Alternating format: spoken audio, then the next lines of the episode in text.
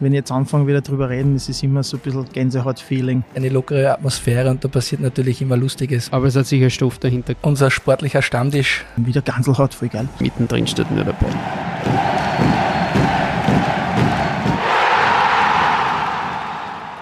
Servus und herzlich willkommen zu Eisbrecher, dem Eishockey-Podcast der oberösterreichischen Nachrichten. Mein Name ist Markus Prinz und heute sprechen wir wieder über die Steinbach Blackwings. Zu Gast ist Emilio Romig, der aktuell seine an Scorerpunkten erfolgreichste Saison erlebt. Wir sprechen mit dem Stürmer über die laufende Saison, Leadership und die Wandlung der Blackwings seit unserem letzten Gespräch vor rund zwei Jahren. Emil, danke zuerst einmal, dass du dir die Zeit nimmst. Servus. Servus, danke für die Einladung. Bevor wir starten, haben wir noch einmal einen Hinweis. Mit Liebest gibt es einen neuen Partner im Eishockey im Eisbrecher Podcast an unserer Seite. Liebest unterstützt seit Jahren oder eigentlich vielmehr seit Jahrzehnten den Eishockeysport in Oberösterreich durch das Sponsoring der Blackwings, der Steelwings, der Akademie, der Landesliga und, und, und. Und der Eishockeysport braucht genau solche zuverlässigen und treuen langjährigen Partner. Und auch bei uns war Liebest bereits bei den Auswärts-Live-Tickern als Unterstützer mit an Bord. Das ist auch jetzt wieder der Fall. Und im Namen der OÖ Nachrichten sagen wir Danke für die Kooperation. So, Emil, wir haben mit dir zum letzten Mal im Podcast am 27. Jänner 2022 gesprochen. Also mehr als zwei Jahre ist es her.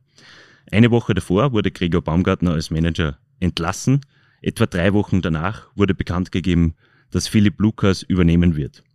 War das rückblickend vielleicht eine Zeitenwende im Linzer Eishockey? Ja, natürlich, ich meine auf jeden Fall, das ist, glaube ich, sind keine großen Neuigkeiten, äh, dass sie seitdem sehr viel getan hat.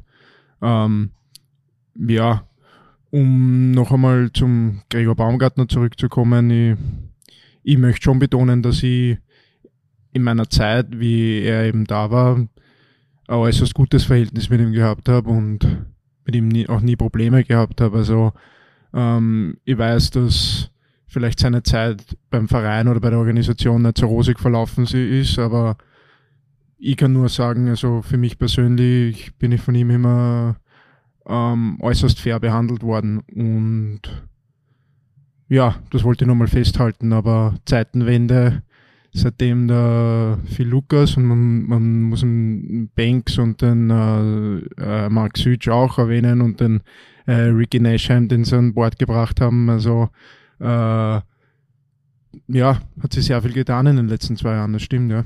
Ähm, fairerweise muss man dazu sagen, ähm, die Voraussetzungen, die der Gregor Baumgartner vorgefunden haben, waren halt auch ganz andere, als es Absolut. Philipp Lukas vorge vor, vorgefunden haben. Und Gregor Baumgartner ist es zu verdanken, dass du heute hier bist in Linz. Das Er stimmt natürlich. geholt. Ja, er hat mich geholt und er hat mir auch noch, äh, ich habe auch noch mit ihm einen äh, Vertrag unterschrieben, eben, äh, äh, ja, bevor, bevor er dann gegangen ist. Mhm. Ähm, wir verlinken die Episode von damals selbstverständlich in den Shownotes und dazu ein kleiner Lifehack. Auf nachrichten.at slash Eisbrecher findet man alle Folgen diesen, dieses Podcasts. So, weiter im Text. Du hast damals gesagt, du möchtest ein Teil dessen sein, das den Erfolg nach Linz zurückbringt. Ist es dir deiner Einschätzung nach gelungen? Gelungen, äh, ich glaube, wir sind ja schon noch ein paar Schritte davon entfernt, dass wir wirklich den Erfolg, den wir alle wollen, äh, in, in Linz wieder sehen. Aber es ist auf jeden Fall schön zu sehen, was sich eben getan hat. Äh, ich ich glaube, ich kann mich erinnern, dass ich damals darüber geredet habe, wie ich als, äh, also als gegnerischer Spieler zu Gast hier war und äh, wie die Halle immer voll war, was das für eine Atmosphäre war und äh, zu sehen, dass sich jetzt, also dass die Halle fast, fast jede Heimpartie voll ist, dass wir bei Auswärtsspielen äh, so viele Fans mit dabei haben und äh, dass man da wieder die Begeisterung sieht, glaube ich, mittlerweile ähm, nimmt man manchmal fast zu selbstverständlich. Ähm, aber wenn man dann einen Schritt zurücktritt und sich anschaut, äh, was da weitergegangen ist oder wieder zurückgekommen ist, ist äh, ja, geht einem eigentlich das Herz auf. Würdest du das schon, es ist jetzt schwierig, dass man Erfolg definiert, ähm, so wie du das damals gemeint hast. Aber es ist ja schon ein Riesenerfolg, dass es wieder annähernd so ist oder vielleicht sogar noch besser als damals, als in die guten alten Zeiten, wie man so schön sagt. Und dass die Fans wieder zurück sind in der Halle. Ja, ich meine, ich kann es nicht beurteilen, wie das damals war, weil ich da war ich nicht da. Ne? Ähm, aber ich glaube, es spricht Bände darüber, was für eine Arbeit getan worden ist von der Organisationsführung, von den Leuten, die das, äh, ja, die das ganze Werkel am Laufen halten. Äh, das natürlich, von daher kann man sicher von einem Erfolg reden. Äh, äh, die Halle ist voll, es ist, wird wahnsinnig viel Öffentlichkeitsarbeit gemacht, äh, was sehr wichtig ist in meinen Augen. Und ja, am Eis, ich meine, ja, wir sind nicht das Schlusslicht ne, und sind äh, nicht konkurrenzfähig, ja, was äh, über Strecken damals leider so war. Ähm, das heißt, da hat sich sehr viel getan und äh, äh, ja, natürlich macht Spaß, aber ich glaube, wir sind nicht am Ende und äh, gibt es noch ein paar Schritte zu machen, ja. Zwischendurch wart ihr heuer Tabellenführer ganz oben, ähm, nicht einmal zwei Jahre, nachdem ihr ganz unten wart. Wie ist es, wenn man innerhalb von, und es sind dann doch nur zwei Jahre, wenn man innerhalb von so kurzer Zeit so extreme Tiefen und extreme Höhen mit erlebt, sage ich jetzt einmal. Weil das waren ja doch zwei Runden, wo ihr dann als Tabellen, Tabellenführer ähm, vor Weihnachten gestanden, gestanden seid, auch wenn es jetzt in der Schlussabrechnung jetzt nicht viel bedeuten mag, aber, aber es ja, ist viel dann. bedeuten tut's nicht, aber ähm, wir waren auch letztes Jahr schon, ich glaube, einmal kurz erster, Genau, genau. zeitweise.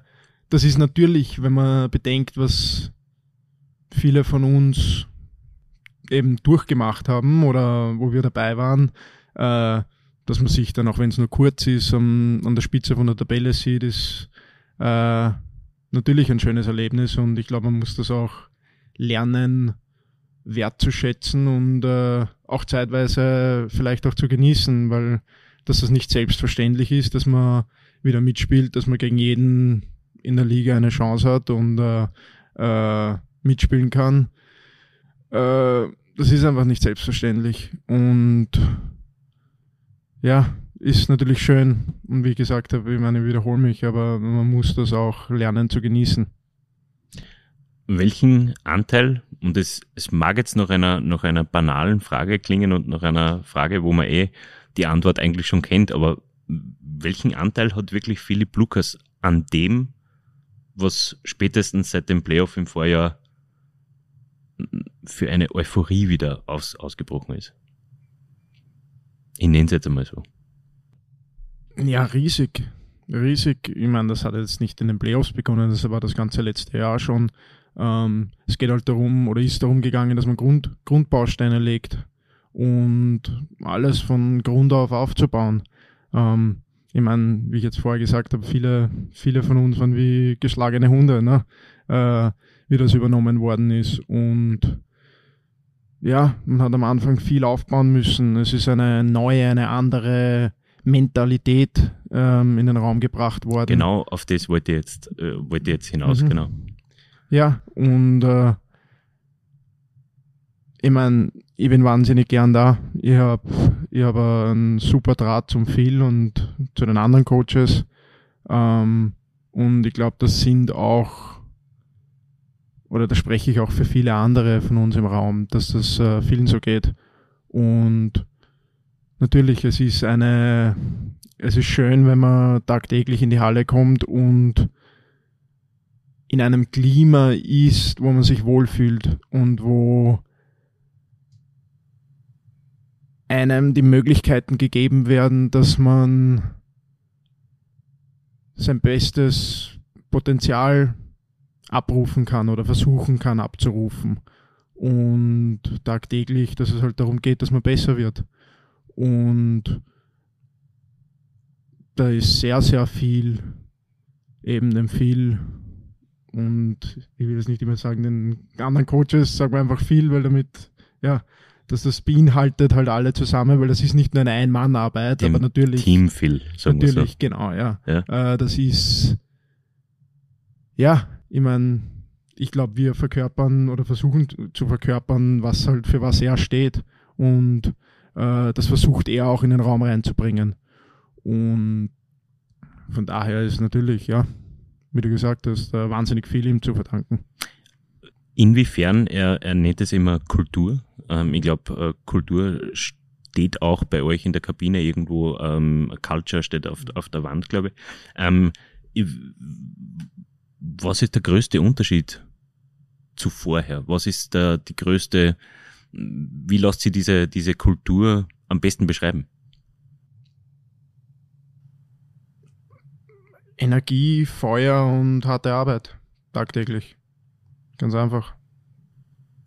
Und irgendwo, ich glaube, also jetzt mm, vom, vom, vom Gefühl her, was ich mit, mit in die Gespräche mit den anderen Spielern bis jetzt herausgehört habe, auch eine große Portion Ehrlichkeit, ähm, die, die vom Phil und vom Trainerteam ausgeht. Ähm, so wie die Kommunikation ist, oder? Absolut. Ähm, alle unsere Trainer haben eine Open Door Policy. Ja, man kann immer reingehen und sie haben ein offenes Ohr für einen. Man kann über alles reden, man kann, äh, äh, wenn man mit irgendwas nicht zufrieden ist, kann man reingehen und man bekommt eine ehrliche Antw Antwort und äh, man wird A nicht abgewimmelt und B ist es nicht so, dass man sich fünfmal überlegen muss, ob man jetzt reingeht oder nicht oder ja äh, und auch oft ist es nicht so, dass man selber hineingeht. Das Schöne ist, ich glaube, unsere Coaches haben ein gutes Menschenverständnis, äh, wo sie äh, in der Lage sind, eben zu lesen, auch wenn jemand ein Gespräch braucht oder nicht, ja, äh, dass man da nicht eben als, als Spieler selber immer hineingehen muss, sondern äh, äh, dass man eben zu ihnen hineingeholt wird und äh, man einfach ein offenes, auf Augenhöhe äh, ein Gespräch führen kann. Und äh, ja, wo es nicht darum geht, ich bin ein Trainer und du musst jetzt spuren, sondern auf die Art, ich bin ein Trainer, was kann ich machen äh, für dich quasi. Ja. Mhm. Hat es in der letzten Zeit, seit Weihnachten, ähm, mehr Gespräche ge gegeben als, als davor? Die Frage zielt natürlich auf etwas ab. Du weißt natürlich auf was. Na, eigentlich nicht. Um was geht's denn? Naja, seit der Weihnachtszeit ist, äh, wie auch im Vorjahr, ein bisschen ergebnistechnisch der Wurm drin. Mhm, okay, jetzt einmal. dahingehend. Okay. Dahingehend, ja. genau. Ähm, Hat es mehr Gespräche seitdem gegeben oder, oder ist irgendwas, hat sich irgendwas verändert? Ich glaube nicht, dass es mehr Gespräche gegeben hat, äh, weil Gespräche sind durchgehend geführt worden. Äh. Es ist natürlich, ja, jedem bewusst, dass es eben seit Weihnachten nicht so gerannt ist wie davor und äh, dass unsere Trainer, so wie wir, äh, wie soll ich sagen, einen Weg zurückfinden wollen, äh, ja, was uns eben den Erfolg davor gebracht hat. Äh, es gibt viele Gründe. Ich glaube, äh, du hast gesagt, so wie letztes Jahr. Ich glaube, letztes Jahr waren zum Teil auch andere Probleme als das Jahr, aber äh, man kann das nicht alles beides so gleich so hinlegen und sagen, na, nicht schon wieder. Ne? Äh, aber natürlich, am Papier ist es schon wieder. Ne? Äh, ja, ich glaube trotzdem, dass wir, dass das äh, Möglichkeiten sind, als Mannschaft zu wachsen. Weil wenn es die ganze Saison durchgehend einfach ist und alles super läuft, irgendwann kommt immer der Stein im Weg. Und The Bump in the Road. Ja, genau. Und mir ist zehnmal lieber, das passiert jetzt oder passiert zu Weihnachten als in den Playoffs. Wenn ich die ganze Saison erfolgsverwöhnt bin und auf einmal muss ich in den Playoffs, auf einmal läuft es dann in den Playoffs nicht mehr rund, das ist wenig Zeit, dass man das irgendwie äh, ausmerzt oder damit umgehen kann, wenn ich die ganze Saison mit sowas nicht konfrontiert war. Also äh, ich glaube, es ist gut für eine, für eine Mannschaft, äh, bessere und schlechtere Zeiten durchzu, durchzumachen und äh, ja. Was muss sich denn in eurem Spiel verbessern? Wäre die nächste Frage. Was muss ich verbessern? Ähm, ich glaube, wir, wir sollten mit einer gewissen Kompromisslosigkeit äh, aufs Feld gehen.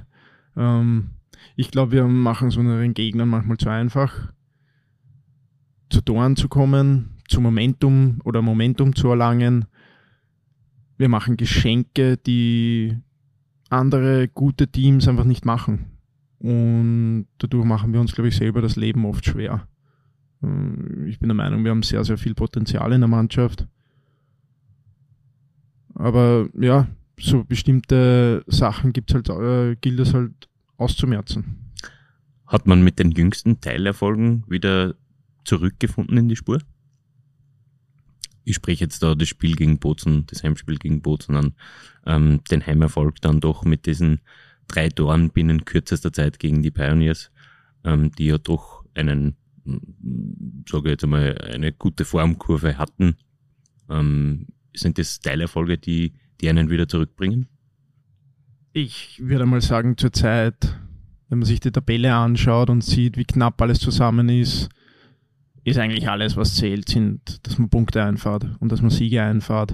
Äh, wenn wir die letzte Partie verloren hätten, glaube ich, wären wir heute auf dem achten Platz. Äh, so sind wir weiterhin am fünften. Äh, es ist wahnsinnig knapp, dass natürlich, ich glaube, wir sehen selber, zum Beispiel in einer Partie wie gegen Bozen,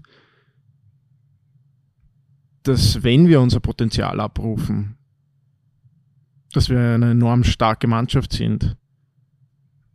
Aber dann folgt halt auf die Partie, folgt eine Auswärtspartie gegen Wien, wo wir fast wie eine ausgewechselte Mannschaft sind. Also es ist, äh, ja, die Konstanz fehlt halt, würde ich sagen. Aber ich bin zuversichtlich, dass diese Intensität, die man sich wünscht, dass es kommt. Mhm. Absolut. Ähm, du hast die Tabelle angesprochen. Wie präsent ist es in der Kabine? Ähm, sitzt ihr da, da mit dem Rechenschieber und, und rechnet um und um, ähm, wie viele Punkte man braucht, dass man in den Top 6 bleibt? Na, das nicht. Also ich weiß nicht, wie viele Punkte man braucht, aber natürlich äh, nach einem Spiel nimmt man halt dann irgendwann einmal das Handy heraus und schaut sich an, äh, wie die anderen Spiele ausgegangen sind. Ne?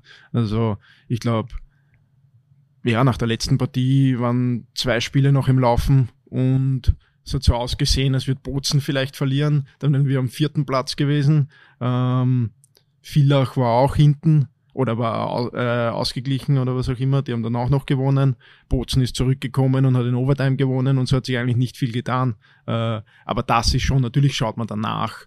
Äh, aber es ist auch irgendwie, ich würde sagen, es ist auch äh, eine coole Zeit, weil halt, statt dass man die letzten Partien irgendwie abspult und nur noch darauf wartet, irgendwie, dass das Playoff beginnt. Geht's um was? Geht's, geht's um was. Und mhm. äh, eigentlich ist man jetzt schon in dem Playoff-Modus. Ne? Pre-Playoffs, wie stehst du dazu? Ähm, rückblickend auf das Vorjahr haben euch die Pre-Playoffs ja so richtig erst in den Lauf gebracht, den ihr dann in der Serie gegen Bozen hattet. Ähm, sind die Pre-Playoffs etwas, was man unbedingt vermeiden muss heuer? Oder kann einem das, dieses Momentum wieder bescheren? Also ich glaube, letztes Jahr war das, waren die Pre-Playoffs genau das, was wir zu der Zeit benötigt haben, weil da ist einfach sehr, sehr viel nicht äh, rund gelaufen. Und durch diese Situation waren wir einfach gezwungen, äh, jetzt oder nie, ne? so in so einen Mindset zu kommen. Ich bin trotzdem der Meinung, dass die Pause und die Möglichkeit, Kraft zu tanken und eine, eineinhalb Wochen eben spielfrei zu haben, bevor es dann wieder losgeht, sehr, sehr wertvoll ist. Und ich glaube, ja, zu dieser Jahreszeit äh, gibt's wahnsinnig viel Spieler mit Blessuren und mit Sachen, die sie halt herumzukämpfen haben. Und das sind Pausen, die man nehmen kann, einfach sehr, sehr wertvoll. Ähm, trotzdem muss man alles so nehmen, wie es kommt. Und wenn es das Pre-Playoff ist, dann ist es so, dass man so wie letztes Jahr äh, wieder in so einen Überlebenskampf reinkommt und äh, Das war letztes Jahr cool und zu sehen, cool und super zu sehen, wie die Mannschaft da zusammengewachsen ist. Und, ich, und ja, ich glaube, wenn wir das letztes Jahr nicht gehabt hätten und dann irgendwie noch reingerutscht wären in die Top 6, puh, weiß ich nicht, äh, wie es dann im Viertelfinale gelaufen wäre. Ja, weil äh, natürlich kann es auch sein, dass dann auf einmal wieder der, der, der Schalter umgeht und auf einmal passt dann alles, aber ähm, hätte auch gut sein können, dass der Schalter nicht umgeht und dann ist nach vier oder fünf Spielen vorbei. Mhm. Ja. Ähm, bevor wir über das Thema Leadership und genau diesen Schalter, den es umzulegen gilt, äh, sprechen, gehen wir in die erste Drittelpause.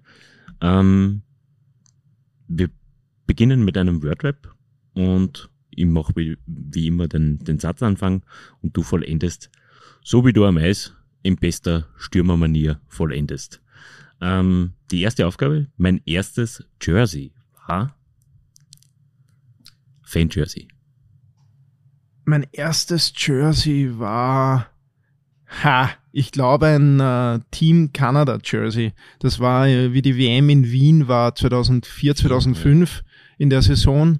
Ähm, da war ja das Lockout in genau. der NHL und da waren alle, alles was Na Rang und Namen gehabt hat, war war eben bei dieser WM in Wien. Und da kann ich mich erinnern, da bin ich einige Male äh, in der Stadthalle zu Gast gewesen, haben wir das angeschaut. Und ich war ein riesengroßer ähm, Russland-Fan. Russland? Ja, Russland. Wegen deiner, wegen deiner Zeit in Tschechien? Na, ich war einfach immer begeistert davon, wie die gespielt haben und äh, damals war halt ein Malkin, der mit 18 oder was dabei war, der Ovechkin, der auch noch ganz jung war und die haben ein wahnsinniges Team gehabt. Kovalev, äh, ja, Yashin, keine Ahnung, was da, also unglaublich. Und ähm, ich wollte eigentlich unbedingt ein Jersey von denen haben, aber dann, wie wir beim Fanshop waren mit meinen Eltern, hat es nur noch ein Kanada-Jersey gegeben und dann ist es halt das Kanada-Jersey ge geworden und dann kann ich mich noch erinnern, ich war bei einer, ich war bei einer Partie zuschauen, das war Kanada gegen Russland und Russland hat ein Tor geschossen, ich bin aufgesprungen habe mich gefreut und, und habe das Kanada-Jersey getragen und dann äh, neben uns waren eben Kanada-Fans und die haben sich dann gleich zum Aufregen angefangen, dass ich das falsche Jersey trage oder so, das kann ich mich noch erinnern erinnern, ja. Da waren wir mit dem Papa in der Halle. Okay, das war vielleicht die schlimmste Erfahrung beim, bei einem Spiel in deinem Leben. Äh, die nächste Aufgabe ist, das beste Spiel, das ich jemals gespielt habe, war? Keine Ahnung, das beste Spiel. Ich glaube, es gibt bestimmte Spiele, die einfach einem in Erinnerung bleiben. Äh, ich habe kein Spiel, wo ich sage, da ist, da war ich so super. das, äh, ja, das kann ich nicht sagen, aber es gibt einfach Spiele, die bleiben in Erinnerung. Da kommen, kommen zum Beispiel, äh, wenn ich jetzt dran denke, kommen Spiele zurück, äh, wie ich zum Beispiel im College noch war, in Amerika drüben. Da haben wir Outdoor-Spiele gespielt oder ein Outdoor-Spiel gespielt äh, vor in einem Baseballstadion in äh, von den Colorado Rockies eben in, in Denver gegen unseren Erzrivalen. Und da waren 35.000 Zuschauer und wir haben unter dem freien Himmel gespielt. Ne? Das war eine Wahnsinnsshow. Ähm, dann natürlich die Frozen Four Tournaments, wo ich bei zwei dabei war. Also das ist das Abschlussturnier genau. mit den besten vier Teams im, im College Eishockey. Und äh, da war ich einmal in Tampa Bay und einmal in Chicago. In Tampa Bay sind wir im Halbfinale ausgeschieden äh, und in Chicago haben wir dann ja das gewonnen. Und ja, ich meine, diese Erfahrungen, das kann man niemand mehr nehmen. Also das werde ich mein Leben lang, kann ich daran zurückerinnern und äh, werde dankbar dafür sein, ja. Wahnsinnig werden könnte ich, wenn. Wenn ich nicht in der Lage bin, mein volles Potenzial abzurufen. Und sei das aus was für Gründen auch immer. Ähm, ja, das ist, glaube ich, der, ja, da könnte durchdrehen. Abergläubisch bin ich? War ich früher eigentlich sehr, aber ich, ich versuche es eigentlich weg. Also so gut wie möglich wegzulassen. Ich meine, da gibt natürlich gibt's Routinen, äh, die man hat, vor allem an Spieltagen. Äh, aber ich glaube, das ist einfach das, das ist einfach Gewohnheit, dass man sich an bestimmte Sachen ähm, einfach einen Ablauf hat, wo dann auch das Kopf und die, der Körper dann einfach weiß, okay, es ist, es geht wieder los. Ne?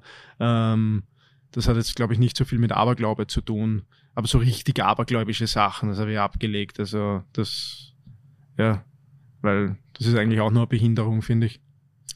Der größte Unterschied zwischen dem Emilio Romig von 2022 und dem von heute ist? Gar nichts. Es ist, ja, also gar nichts. Ich glaube, man versucht immer weiter zu wachsen und sich zu verbessern. Das hört nie auf. Das ist eigentlich das Schöne am Leben. Ne?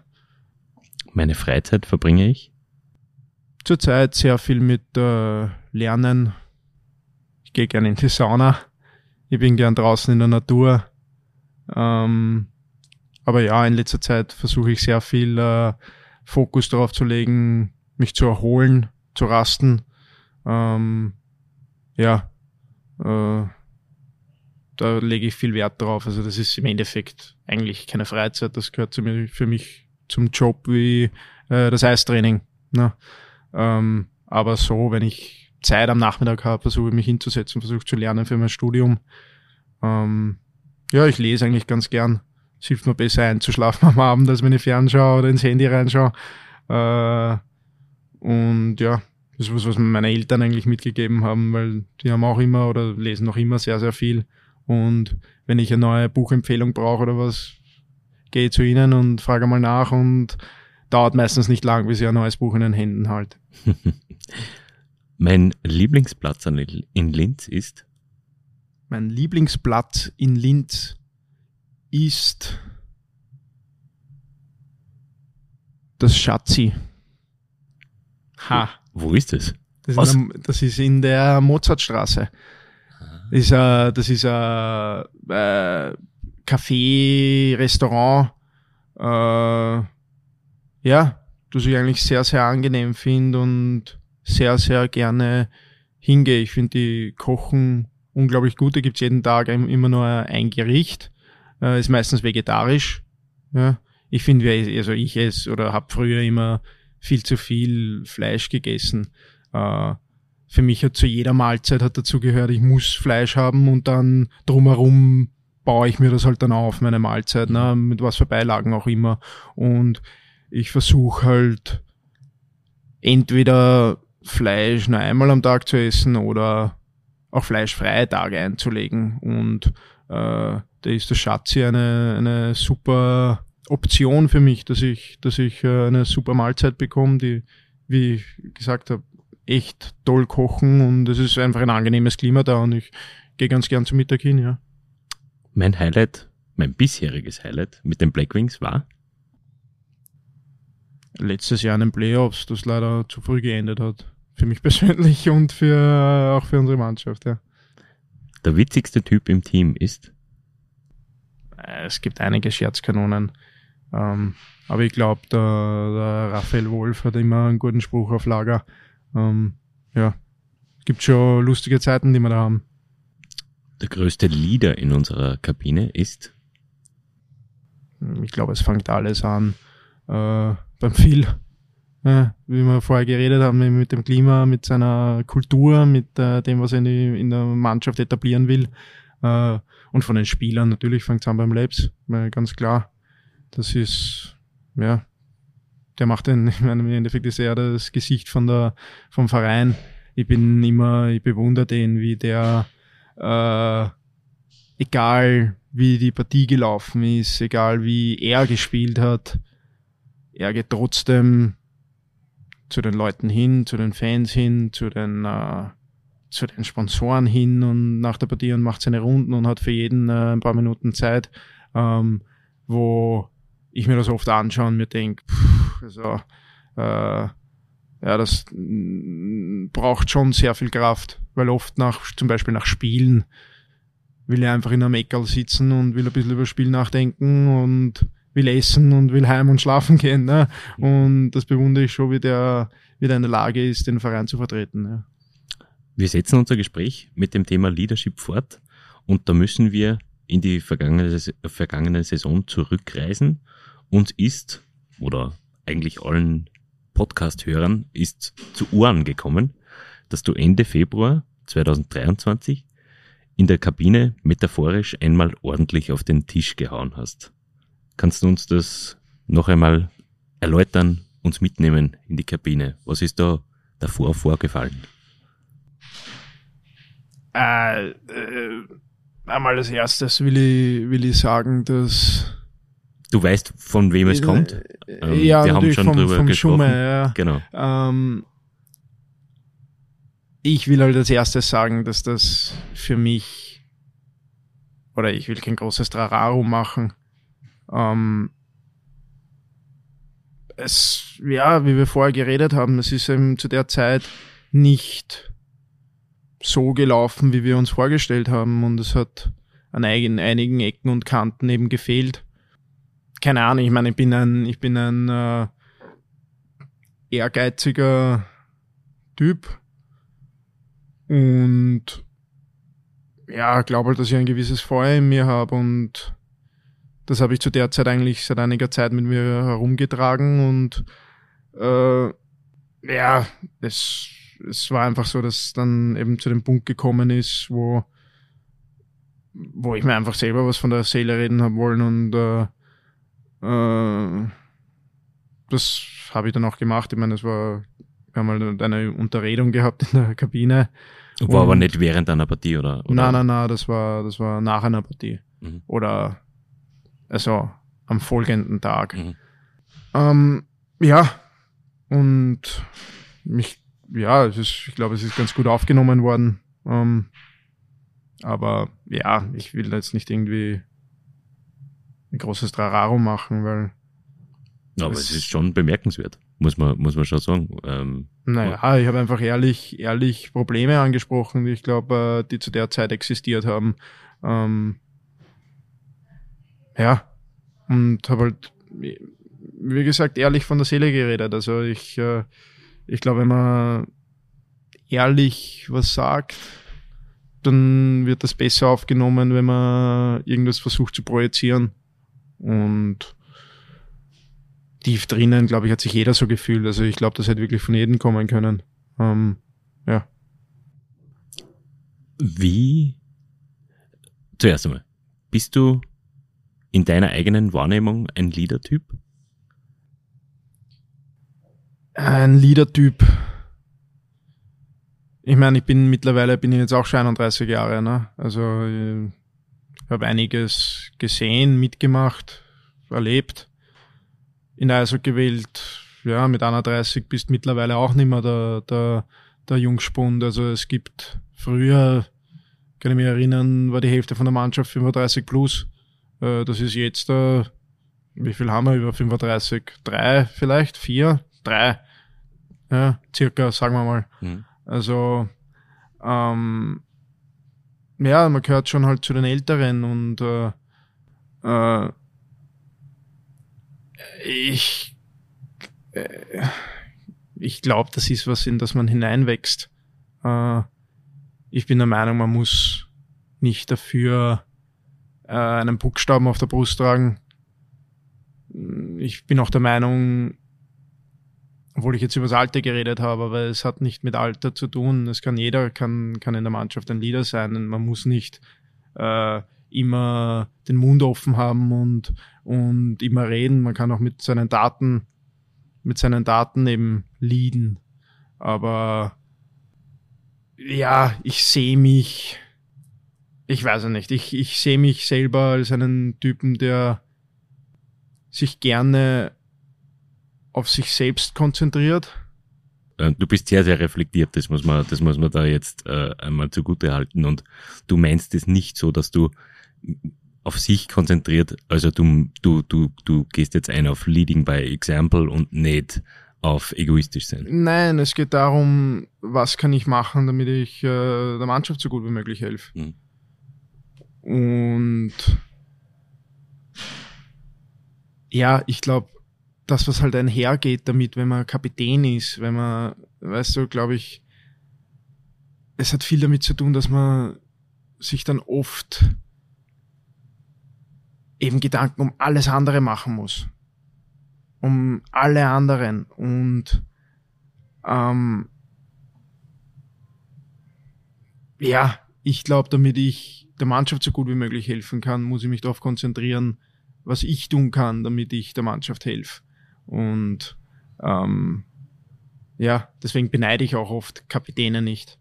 Ja, weil da halt schon eine andere Last auch auf einen liegt. Mhm. Ähm, aber wie gesagt, ich glaube, um das abzuschließen, Leader kann jeder sein. Äh, zeitweise sicher bin ich ein Leader, absolut. Ja. Ähm, aber ja, so wie jeder. Vor allem, ich glaube, das muss man sagen, vor allem in den vergangenen Playoffs in der Viertelfinalserie hat oder auch, auch in den Pre-Playoffs hat es kein anderer Spieler so verkörpert, dieses Feuer in sich zu tragen und die Mannschaft mit der eigenen Spielweise ähm, ähm, so nach vorne zu, zu bringen, sage ich jetzt einmal wie du. Ähm, das haben auch viele, viele Fans honoriert und, und, und im Anschluss an die Playoffs ähm, dir zugute gehalten. Hast du das selber miterlebt? Äh, ja, natürlich. Ich meine, es letztes Jahr in den Playoffs ist eigentlich sehr viel aufgegangen, dass, dass davor nicht aufgegangen ist, die ganze Saison. Ähm, aber ja, es war und es war schön, das zu erleben. Es war in den, ich meine, ich habe vorher gesagt, in den Playoffs finde ich, ist halt die schönste Zeit, wenn es um alles geht. Und ähm, ja, ich meine, ich, mir ist ein Spieler zehnmal lieber, der, wenn es um alles geht, da ist und performt, als ja, wenn es eigentlich um nichts geht, voll da ist und dann auslasst.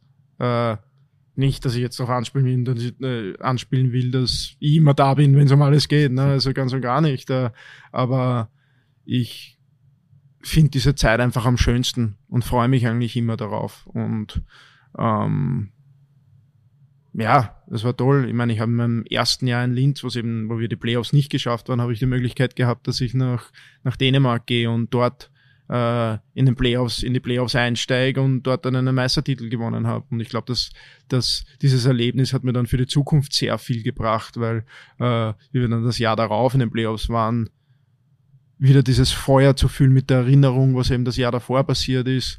Äh, ja, ist, ich finde, es ist die schönste Zeit im Jahr.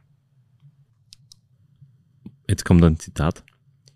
Emilio bringt sehr, sehr viel mit, was unserer Kultur entspricht. Das trägt er in sich. Das sagt dein Trainer über dich, Philipp Lukas. Er lobt deine Einstellung auf und abseits des Eises. Es ist ein großes Kompliment. Wie ehrt dich das? Absolut. Ich meine, ich wie jeder andere bei uns in der Kabine schaut auf zum Phil. Und, und natürlich, wenn man das hört, will man das dann auch weiterführen und will das auch erfüllen, nicht wahr? Ähm, ja. Wie zufrieden bist du denn mit deiner Saison? Mit deiner persönlichen? Mm, ich sage immer, es ist immer ein Auf und Ab. Ja, also äh, es kann nie super laufen, durchgehend. Es geht immer dann auch wieder nach unten. Ähm, ich glaube einfach, dass wir in unserer Linie eine gute Chemie haben. Ähm, und wir haben letztes Jahr über weite Teile von der Saison zusammengespielt. Ich glaube, die Playoffs waren wichtig für uns, dass wir sehen, wir können dominant sein. Ähm, und das hat uns viel Selbstvertrauen gegeben. Und ich meine, ich glaube, wir haben in der, in der Vorbereitung schon super zusammengefunden. Und das bringt, das hilft natürlich sehr viel, wenn man länger zusammenspielt, wenn man sich versteht, wenn man sich nicht neu zusammenfinden muss. Äh, und das hilft nicht nur der Mannschaft, das hilft auch einem persönlich, weil äh, ja, wenn man sich versteht am Eis, dann äh, schaut auch oft mehr raus. Wie viel hat denn rausgeschaut? Bist du ein Zahlenmensch? Zahlenmensch nicht unbedingt, ne? Ähm, weißt du, was heuer auf der Habenseite bei dir steht? Natürlich weiß man das. Ja, äh, weil sicher äh, schaut man hin und wieder drauf und äh, äh, dann ist es natürlich einem bewusst, aber es ist sicher nicht so, dass ich äh, nach jeder Partie äh, auf die Scorerliste schaue und man denkt, okay, jetzt äh, da ist noch einer dazu und dann weißt du, was ich meine. Also Mhm. es ist äh, ja, aber natürlich ist es einem bewusst und jeder, der behauptet, der weiß nicht, wie viele Punkte er hat, der lügt. Das ist Ähm, ganz einfach.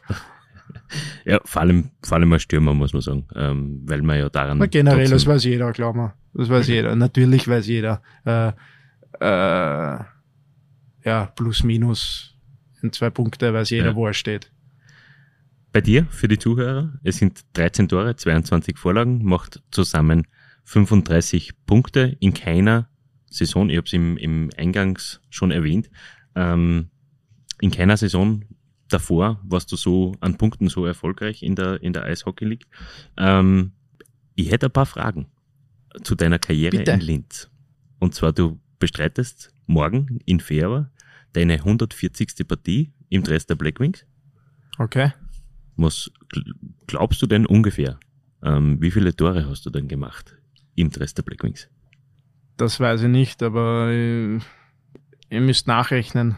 Ich glaube, in meinem ersten Jahr, in meinem ersten Jahr habe ich neun Tore geschossen, kann das sein? Im zweiten Jahr, letztes Jahr, war in der regulären Saison sieben. Äh, das sind dann vier dazukommen in den Playoffs oder mit den Pre-Playoffs zusammen, insgesamt auf elf. Ähm, Na, da unterschlagst du selber jetzt einiges. und da unterschlage ich mir einiges. Ja. Du hast im Aha. Dress der Anscheinend Blackwings, weiß doch nicht jeder, wie viele Punkte er hat. Keine Ahnung. also insgesamt hältst du jetzt bei 71 Punkten im Dress der Blackwings. Davon 33 Tore. Und insgesamt in deiner Ligakarriere hast du 66 Tore. Das heißt, du hast genau die Hälfte deiner Karrieretore in der Eishockey League im Dress der Blackwings erzielt. Wow, ja, habe ich nicht gewusst. Ist, äh, ist cool. Was sagt denn dein Gefühl? Gegen wen, gegen welchen Gegner hast du denn die meisten Treffer erzielt? Boah. Hm, lass mal überlegen. Bozen vielleicht? Bozen 5, richtig? Wer kommt dahinter vom Gefühl her? Äh, vielleicht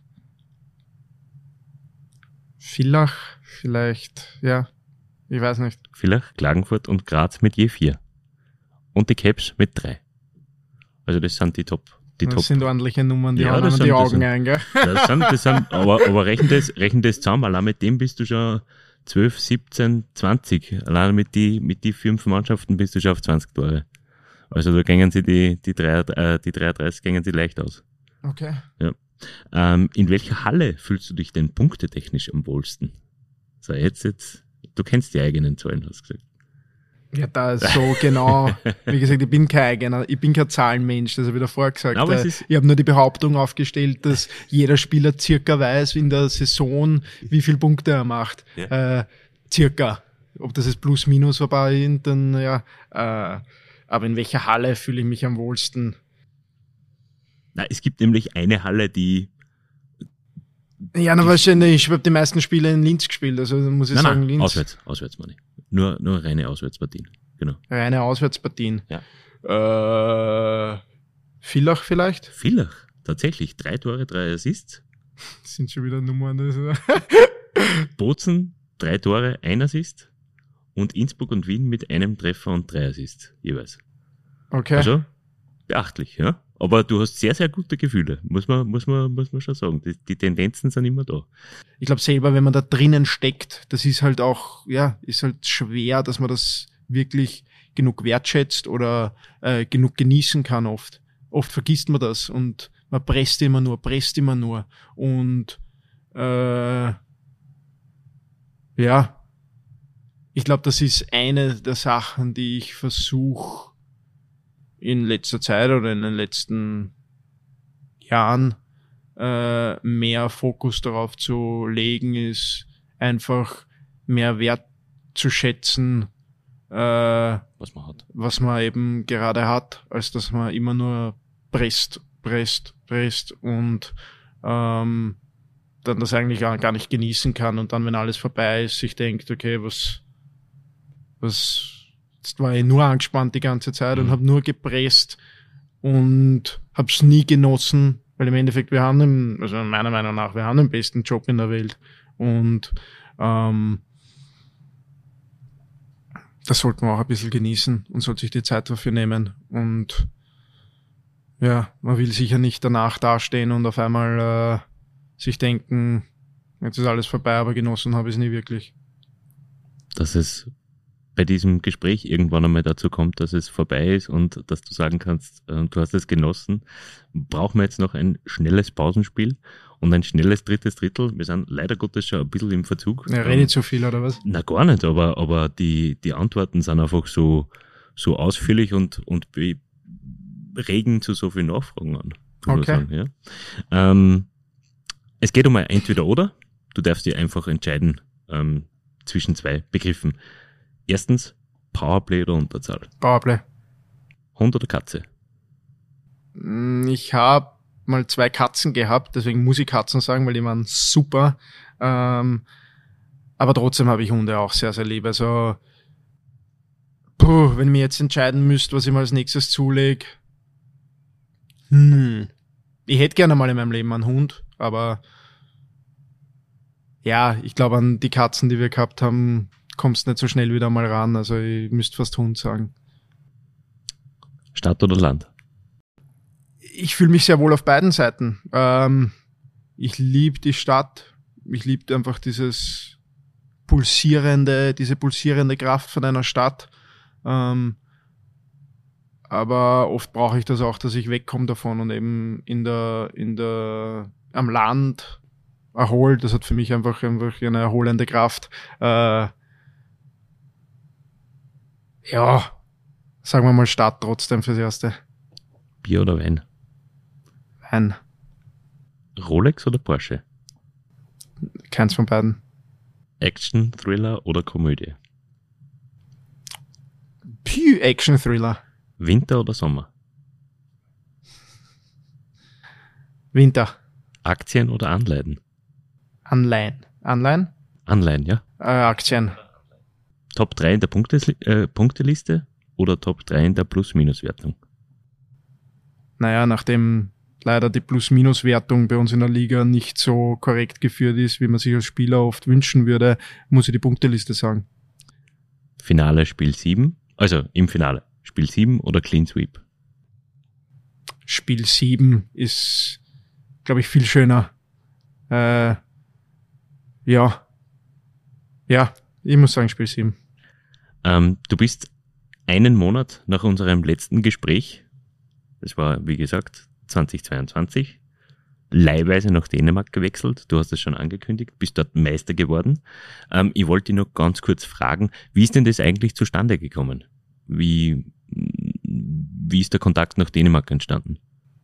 Mm, Ganz klar durch meinen Agenten. Also ich habe da überhaupt keine Connections dahin. Aber äh, mein Agent, der Bernd Brückler, macht da super Arbeit und äh, Und das war gleich kümmert was, sich was um mich. Äh, na, es war eine schwere Entscheidung. Es war das Jahr war ein sehr sehr schweres Jahr, muss ich sagen. Und ähm, ich war eigentlich mental eigentlich am Ende. Und es war schwer, die Entscheidung zu. Ich meine, es, es war, er hat das an mich herangetragen, dass wie es darum gegangen ist, dass ich in Linz verlängere.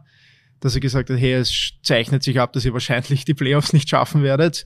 Ähm, und er würde gerne schauen, dass das, dass er das als Möglichkeit für mich herausbehaltet, ähm, dass ich äh, eben verlängere, aber die Chance bekomme, falls ich sie irgendwo bekomme, dass ich die Saison äh, wo beenden kann, wo ich um einen Meistertitel spielen kann.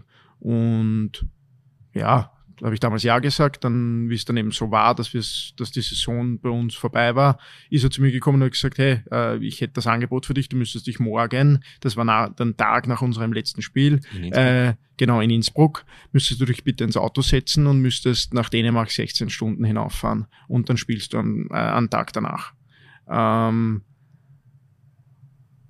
und ja, ich meine, damals war natürlich denkt sie, ich habe tief drinnen habe ich eh gewusst, ich muss es machen, weil es einfach eine Möglichkeit ist, wieder was Neues zu sehen, wieder äh, Kraft zu tanken. Und ähm, es war trotzdem so, dass ich so am Ende war, dass ich eigentlich meine Mutter angerufen habe, äh, wie ich davor war, eben wegzufahren und ihr gesagt habe, Mama, du musst mir jetzt bitte gut zureden, weil äh, sonst steige ich aus dem Auto aus und fahre nicht auf, weil ich gewusst habe, mit der Entscheidung könnte ich eigentlich das Ganze abhaken und könnte in den Sommer hineingehen, könnte mich erholen und könnte das nächste Jahr in Angriff nehmen. Und das wäre eigentlich eine einfache Entscheidung gewesen. Und dann nach dem Jahr nicht zu sagen, okay, aus, sondern sagen, okay, es geht weiter, war trotzdem eine schwere Entscheidung, aber ich bin sowas von unendlich dankbar, dass ich diese Möglichkeit gehabt habe und dass ich dann eben auch diese äh, Möglichkeit wahrgenommen habe. Ähm, ja, es hat eine neue Liebe, ein neues Feuer fürs Eishockey in mir entfacht, das mir in dem Jahr eigentlich ein bisschen abhanden gekommen ist. Angeblich aber nicht nur fürs eine neue Liebe fürs Eishockey. Sondern auch fürs Herz, das stimmt, ja. Äh, ich habe dort oben in der Zeit äh, meine jetzige Freundin kennengelernt und das hält noch immer. Also es ist äh, ja. Wie kann man sich das vorstellen? Wie kann man sich das vorstellen? Ich meine, viel geht auf, auf, auf ihr Konto, dass das, dass das klappt. Ähm, weil für mich ist einfach, ich meine, mein Leben hier ist einfach, ich bin, ich bin im Eishockey drinnen, ich lebe eigentlich von Tag zu Tag, ne? Ich weiß, okay, morgen gehe ich ins Training, morgen haben wir Spiel, äh, sonst durch Lernen und ja, hier und da habe ich eine Prüfung. Ja. Mhm. Aber sie ist äh, gerade am Ende von ihrem Medizinstudium, sie arbeitet schon Vollzeit im Krankenhaus und da geht natürlich einiges an Planung hinein, wie man das alles zurecht schaffelt, damit, äh, damit äh, sich der Besucher ausgehen. Und ja, ich meine, dieser Wahnsinn, die, die kümmert sich im Endeffekt um das alles und äh, schaut sich das an, wann sich das ausgeht und kommt mich dann besuchen. Und äh, deswegen muss ich echt, muss ich, ja, geht eigentlich sehr viel auf ihre Kappe, dass das, dass das klappt. Und äh, aber es ist, es ist super und ich bin glücklich und äh, ja, ist toll zurzeit. Gestern war Valentinstag. Mhm. Hat sie einen, einen Strauß Blumen bekommen? Ha, jetzt stehe ich schlecht da. Ähm, na, weil ich Valentinstag eigentlich ein Gegner davon bin, weil ich finde, dass das einfach ein erfundener, erfundener äh, äh, Feiertag ist, der kommerzialisiert äh, ist. So ist es, ja. Ich kann mich erinnern in Amerika, wie ich war, äh, wie ich damals mit meiner Freundin äh, dort auf, äh, auf einen Valentinstag Date gegangen bin am Abend, waren die Preise in den Restaurants äh, um ein Viertel teurer. Weißt, und das sind einfach Sachen, das ist mir so unsympathisch, dass ich, natürlich ist mir bewusst, dass Valentinstag ist und vielleicht hätte ich einen Strauß schicken sollen oder organisieren sollen, aber ähm, es war ein Telefonat, wo ich halt, äh, ja, ähm, ja, ihr gesagt hat, dass ich froh bin, dass sie mein Valentine ist. Warst du, hast du sie oben schon besucht? Also in den, in den, in den International Breaks? Oder? Na, nicht in den International Breaks, weil da war ich zum Zeit, war ich eigentlich beim, beim Nationalteam oder in der letzten war ich ein bisschen angeschlagen, so, ja, äh, wo ich absagen habe müssen, ähm, leider. Aber ja, das, außerdem haben wir nicht so viel Zeit. Ja. Aber im Sommer, im Sommer letzten, also letzten Sommer bin ich, bin ich schon raufge, raufgeflogen und war ihm dort zu besuchen, was auch das Mindeste ist, was ich machen kann, weil äh, erstens geht es auch darum, so wie sie immer herkommt, mich besucht und Teil von meinem Leben hier ist, äh, möchte ich das natürlich auch oben sein und halt ihre Familie kennenlernen oder habe ich schon natürlich schon kennengelernt, aber äh, eine Beziehung dazu haben, natürlich, ja. Würde dich Aalborg noch einmal reizen in deiner Karriere? Als ich kann nur sagen, dass ich eine tolle, tolle Zeit dort gehabt habe, für die ich sehr, sehr dankbar bin. Ähm, ja. Aber es wird einiges einfacher machen, wenn du dort spielen würdest, oder? Ja, natürlich würde es ein, einiges einfacher machen, aber ähm, ich bin ja, ich bin glücklich da und ich bin glücklich in Österreich. Ähm, also ich, ich sehe es nicht, dass ich in meiner Karriere äh, in Aalborg spielen werde. Aber sag niemals nie. Also ja, vielleicht passiert es ja noch einmal.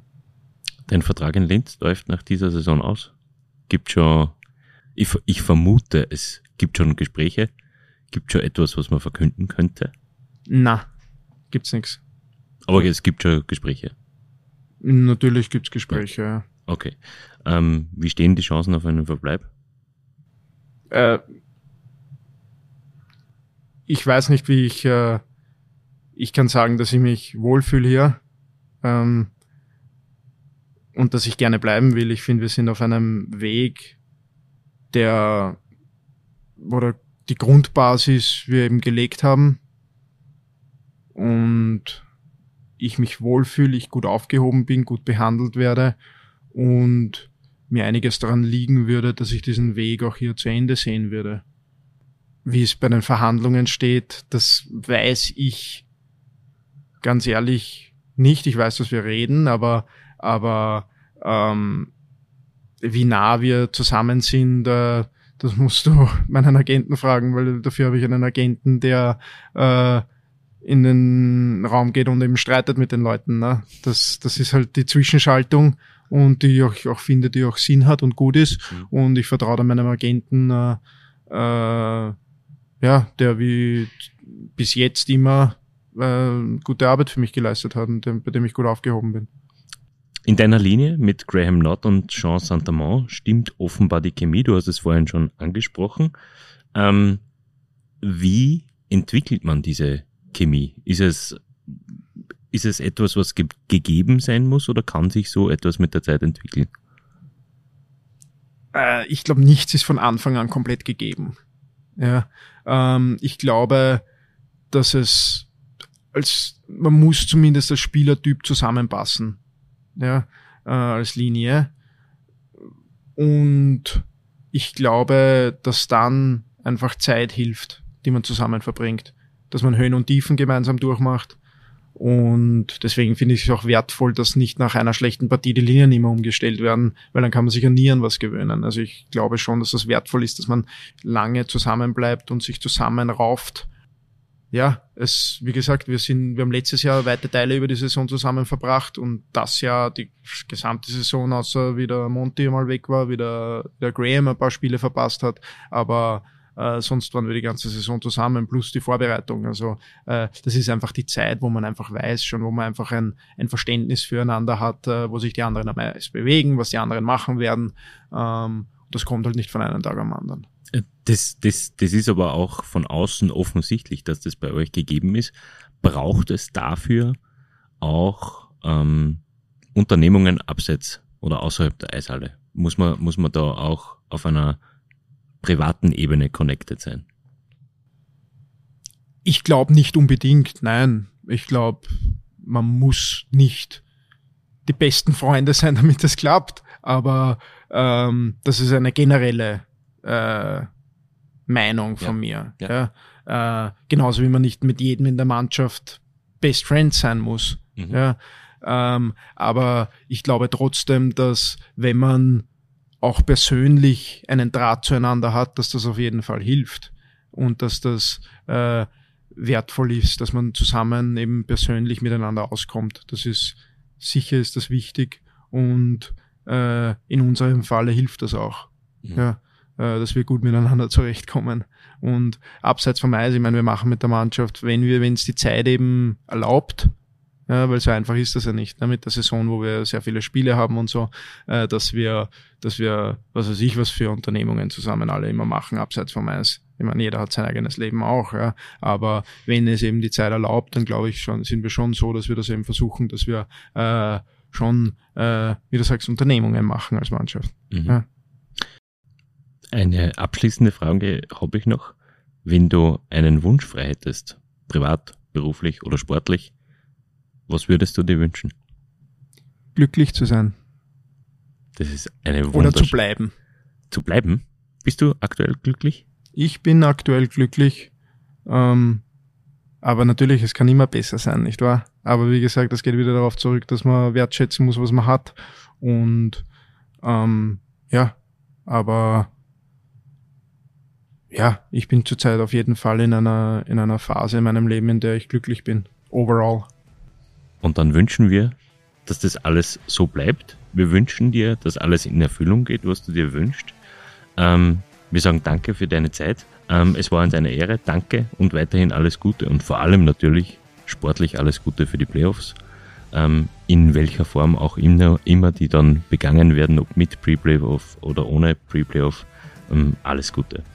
Ihnen, liebe Hörerinnen und Hörer, möchte ich für die Aufmerksamkeit danken und auch an unseren Partner Divest ergeht hiermit noch ein herzliches Dankeschön. Unseres, unseren Podcast finden Sie auf Spotify, Deezer, Google Podcasts, Apple Podcasts und Amazon Music. Mehr zum Thema Eishockey lesen Sie auf nachrichten.at slash blackwings. Alle Eisbrecher-Episoden hören Sie unter nachrichten.at slash Eisbrecher. Wir würden uns freuen, wenn Sie uns im Auge und im Ohr behalten. Servus und auf Wiederhören. Tschüss.